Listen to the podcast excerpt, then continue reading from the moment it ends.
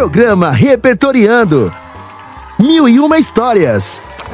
Oi, gente! Tudo bem com vocês? Bem-vindos ao Repertoriando, preparados para nossa pequena viagem ao universo da literatura, da música e do conhecimento? Sim! Sempre! Então, na companhia das incríveis Rô Ribeiro e Reni Trombe, eu já anuncio que hoje teremos uma das mais influentes e importantes escritoras do século XX. Clarice Lispector!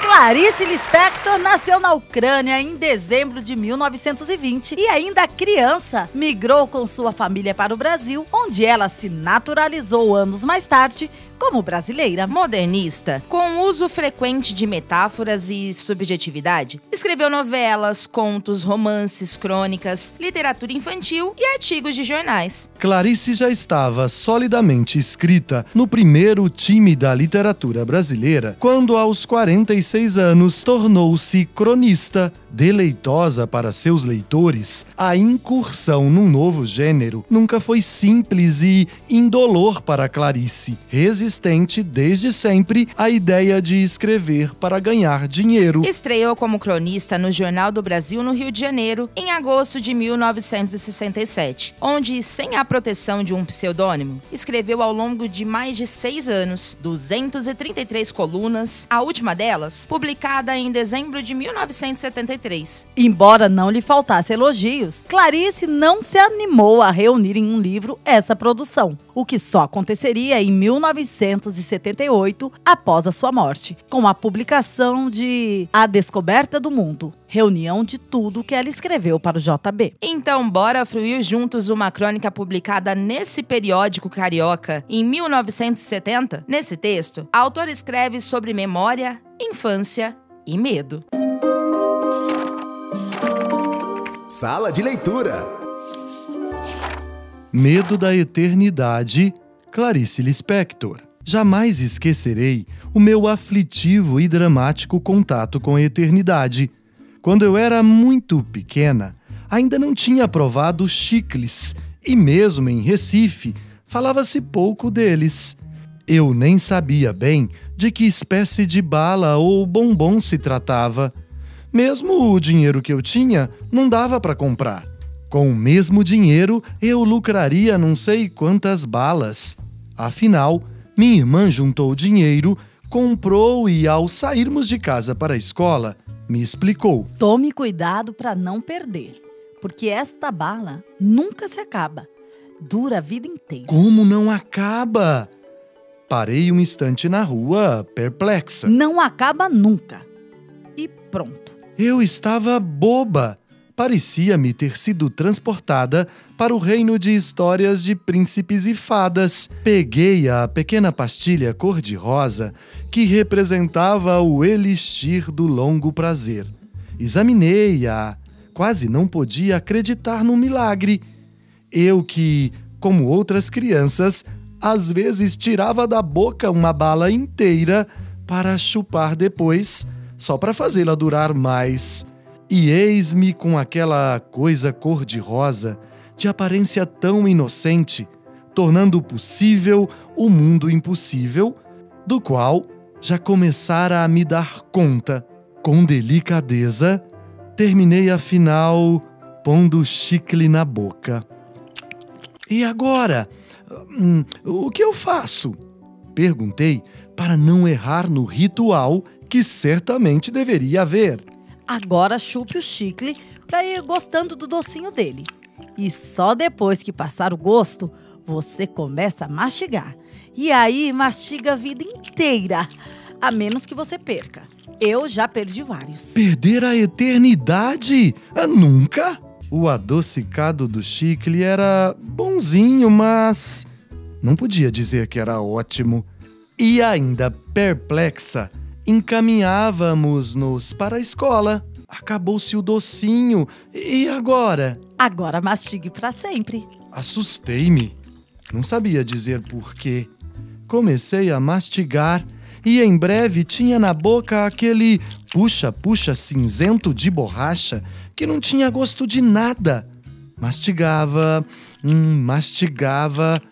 mas me sentia contrafeita. Na verdade, eu não estava gostando do gosto. E a vantagem de ser bala eterna me enchia de uma espécie de medo, como se tem diante da ideia de eternidade ou de infinito. Eu não quis confessar que não estava à altura da eternidade, que só me dava aflição. Enquanto isso, eu mastigava obedientemente sem parar. Até que não suportei mais e, atravessando o portão da escola, dei um jeito de o chicle mastigado cair no chão de areia. Olha só o que me aconteceu! disse eu em fingidos espanto e tristeza. Agora não posso mastigar mais. A bala acabou. Já lhe disse. Repetiu minha irmã. Que ela não acaba nunca. Mas a gente às vezes perde. Até de noite a gente pode ir mastigando. Mas para não engolir no sono, a gente prega o chicle na cama. Não fique triste. Um dia lhe dou outro. E esse você não perderá. Eu estava envergonhada diante da bondade de minha irmã, envergonhada da mentira que pregara, dizendo que o chicle caíra da boca por acaso, mas aliviada, sem o peso da eternidade sobre mim. Jamais esquecerei o meu aflitivo e dramático contato com a eternidade. Estou rememorando as palavras da Clarice Lispector ao mastigar chiclete pela primeira vez. Foi a irmã mais velha que poupou trocados e presenteou a novidade para Clarice. E junto com o doce veio uma advertência gravíssima. Tome cuidado para não perder. Essa bala nunca se acaba, dura a vida inteira. Perplexa, a pequena não acreditou no milagre e depois de colocá-lo na boca com delicadeza, recebeu a orientação da irmã de que era para mastigá-lo para sempre. Sem saber o motivo, a pequena perdeu o brilho da face, mascando aquele puxa-puxa hum, cinzento de borracha, que começou docinho e depois ficou sem gosto de nada. Apesar do medo da eternidade, a menina mastigava obedientemente sem parar. Já não sentia prazer, só aflição. E sem poder confessar que não estava à altura da eternidade, deu um jeito de cuspir a maçaroca. E aí, Clarice respirou aliviada, sem o peso da eternidade nos seus ombrinhos miúdos. E sabe uma reflexão que eu fiz aqui comigo mesma? Ah. Geralmente temos muito medo da morte e desejamos a eternidade. Mas será mesmo? Será que a vida não é assim tão especial e valiosa justamente porque é efêmera? passageira? Então, Reni, eu acho que esse negócio de viver eternamente. Ah, isso deve dar uma canseira!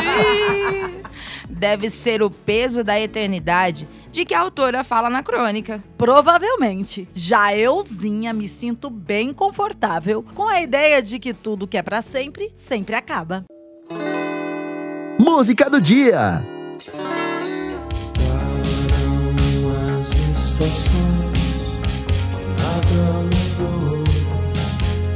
Mas eu sei que alguma coisa aconteceu. Está tudo assim tão diferente. Se lembra quando a gente chegou um dia a acreditar que tudo era para sempre, sem saber. sempre acaba.